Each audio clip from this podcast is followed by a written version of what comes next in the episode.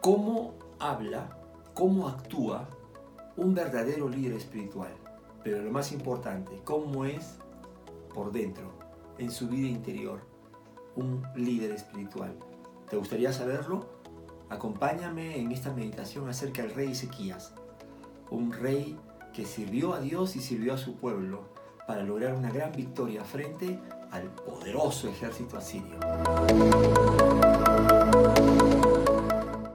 Buenos días. Hoy vamos a meditar acerca de uno de mis reyes favoritos del reino del sur, Ezequías. Ezequías fue el doceavo rey de la dinastía de la familia de David. Y a diferencia de su padre, Acaz, Ezequías no adoró a ídolos, no se rindió a los falsos dioses como lo hizo su padre Acaz, sino más bien él se consagró.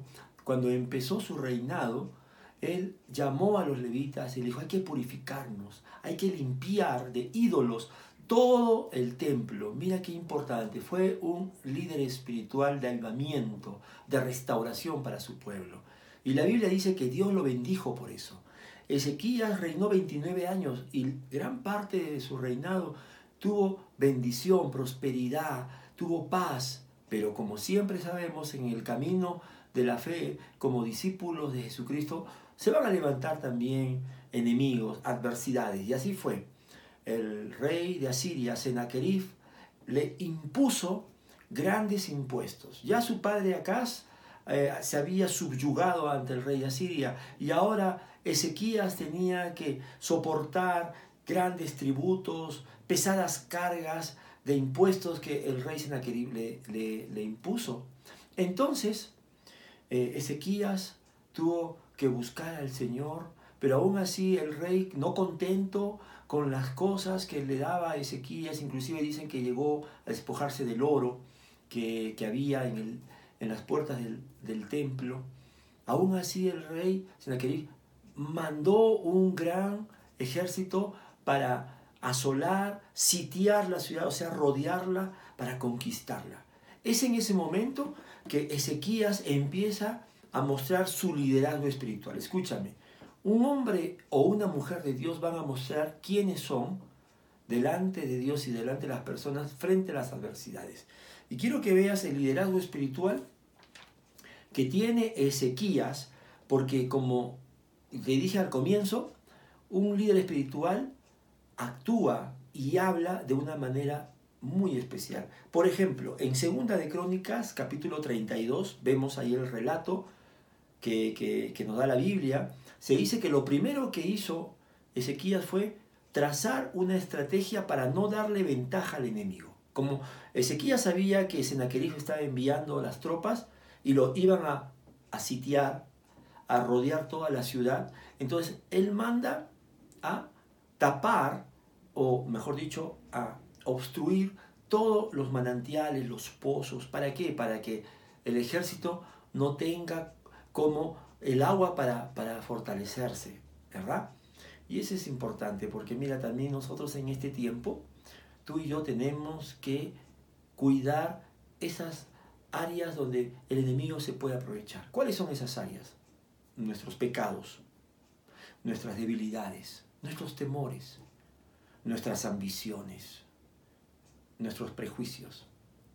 Si nosotros no empezamos a tapar esto, mejor dicho, a confesarlo, ¿no? A Dios, entregárselo a Dios, eh, y, lo dejamos así, el enemigo se aprovecha.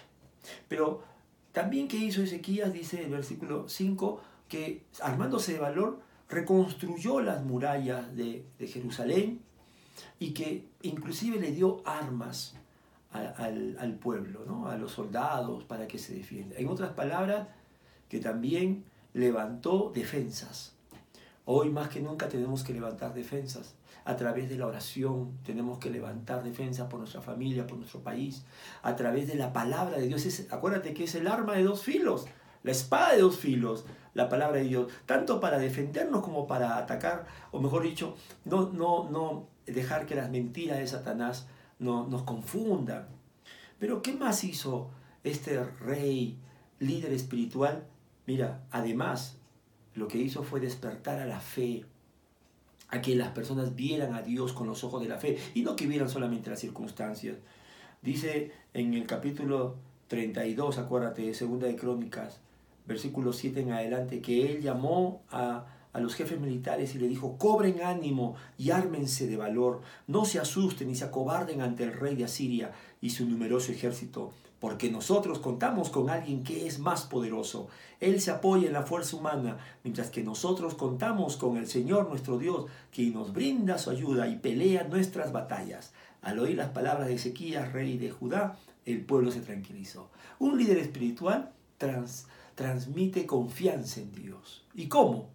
No con simples palabras o arengas, sino hablándole de Dios. Acá eh, Ezequías le dice a estos jefes militares que ellos cuentan con una fuerza más que humana. Ellos cuentan con el Señor, quien es el que les ayuda y es el que pelea sus batallas. Mira que los ojos naturales de, de, tu familia, de tus amigos o de las personas necesitan escuchar de ti estas palabras. ¿Quién es Dios? Tu confianza, para que ellos también tengan esa tranquilidad. Así que, ¿cómo se ve un líder espiritual? Se ve cuidando no dar ventaja al enemigo, levantando defensas espirituales y también animando con sus palabras. Pero ¿sabes qué sucedió? No creas que ahí se solucionó el problema. Eh, los ejércitos de Sennacherib llegaron a Jerusalén, rodearon la ciudad a pesar que él había taponeado todas las fuentes, los manantiales, y, estuvieron mucho tiempo, meses y hasta años rodeando. Y ahí es cuando la prueba se hizo más difícil. Mira que nosotros estamos tres meses en aislamiento, ¿verdad? Ellos estuvieron años así, pero su fe no claudicó. Y, dice la palabra, quiero que me acompañes a Segunda de Reyes, capítulo 19, porque cuando Ezequías vio que la prueba era una prueba de largo aliento y que, y que el, ejército no se iba, entonces también eh, dice la Biblia que el comandante en jefe de, de Sennacherib comenzó a burlarse de Dios, comenzó a, poner al pueblo contra su rey Ezequiel, diciéndole que no les engañe, nadie va a venir a salvarlos, etcétera, etcétera. Mira cómo Satanás usa ¿no? la mentira, la burla, los temores para hacernos desconfiar de Dios. ¿Qué es lo que hizo este rey? Aquí como vamos a ver, un líder espiritual por dentro, en su vida espiritual. Dice en 2 de Reyes capítulo 19, versículo 14 en adelante, Ezequías tomó la carta de mano de los mensajeros y la leyó. Luego subió al templo del Señor, la desplegó delante del Señor y en su presencia oró así, Señor, Dios de Israel, entronizado sobre los querubines, solo tú eres el Dios de todos los reinos de la tierra. Tú has hecho los cielos y la tierra. Presta atención, Señor, y escucha. Abre tus ojos, Señor, y mira. Escucha las palabras que Sennacherib ha mandado a decir para insultar al Dios viviente. Es verdad, Señor, que los reyes asirios han asolado todas estas naciones y sus tierras, han arrojado al fuego sus dioses y los han destruido, porque no eran dioses, sino solo madera y piedra, obra de manos humanas. Ahora pues, Señor y Dios nuestro, por favor, sálvanos de su mano, para que todos los reinos de la tierra sepan que solo tú, Señor, eres Dios. ¿Cómo es un líder espiritual por dentro? Mira, a más dificultad, a más presión, más fe, más obediencia, más se aferra al Señor. Y lo que hace aquí Ezequías, como un resumen de todo, después de decir, Señor, tú eres el soberano, no es Senaquerib, no es Señor ningún gobernante, después de decirle creador de los cielos y la tierra, o sea, de, entender que Dios está al control de todo, que Dios está en los cielos, señoreando y tomando también cada cosa para nuestro bien, Él le dice algo importante, le dice, tú eres un Dios vivo, yo confío en ti, tú eres un Dios que oye, tú eres un Dios que ve, tú eres un Dios que responde, tú no eres madera, Tú no eres piedra, tú no eres un falso ídolo. Por eso es que las demás naciones cayeron. Y eso es lo que quiero decirte, que nuestro Dios es un Dios vivo, se hizo hombre, Jesucristo. Dios descendió y tomó forma humana. Nuestro Dios, Jesucristo, se compadece de nosotros porque tomó nuestra naturaleza, murió en la cruz, ganó para nosotros esta salvación tan grande, resucitó y ahora está sentado a la diestra del Padre. Nuestro Dios vive, es un Dios vivo, no está en una tumba, por eso nuestra fe está más viva que nunca. ¿Y sabe lo que sucedió? Mira, Dios envía a su siervo, al profeta Isaías, con este mensaje. Así dice el Señor, versículo 20. Por cuanto me has rogado respecto a Sennacherib, rey de Asiria, te he escuchado. Cuando la palabra en la Biblia dice que Dios ha escuchado, no solamente es algo pasivo, sino que Dios está actuando.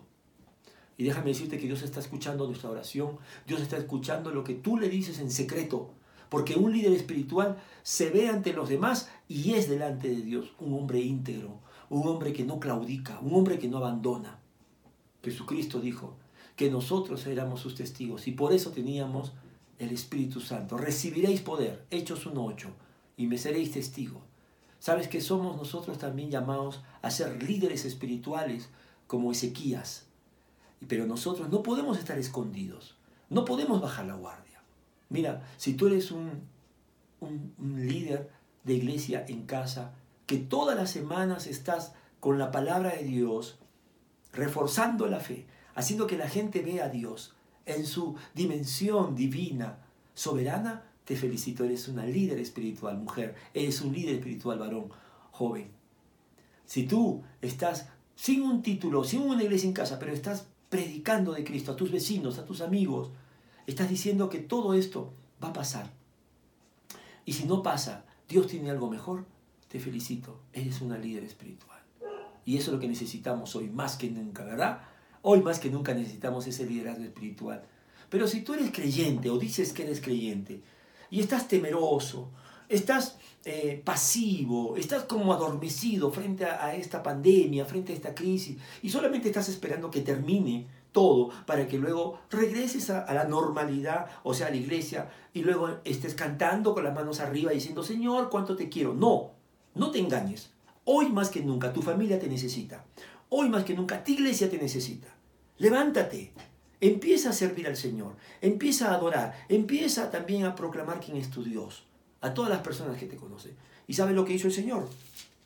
Esa misma noche, capítulo 19 de Segunda de Reyes, versículo 35, el Señor desbarató el ejército asirio. Ezequías no tuvo que pelear, ni siquiera levantar una de sus armas que él había preparado con el ángel que él envió, mató a 185 mil soldados. 185 mil en una sola noche. ¿Tú sabes cuántos han muerto en Estados Unidos, que es el país donde hay más, más este, muertos por el COVID-19? En estos meses, 3, 4 meses, han muerto aproximadamente 115 mil. Fíjate que el Señor en una sola noche destruyó a 185 mil enemigos de su pueblo porque nuestro Dios es invencible, nuestro Dios es poderoso, Él no ha perdido el control de la historia de, este mundo.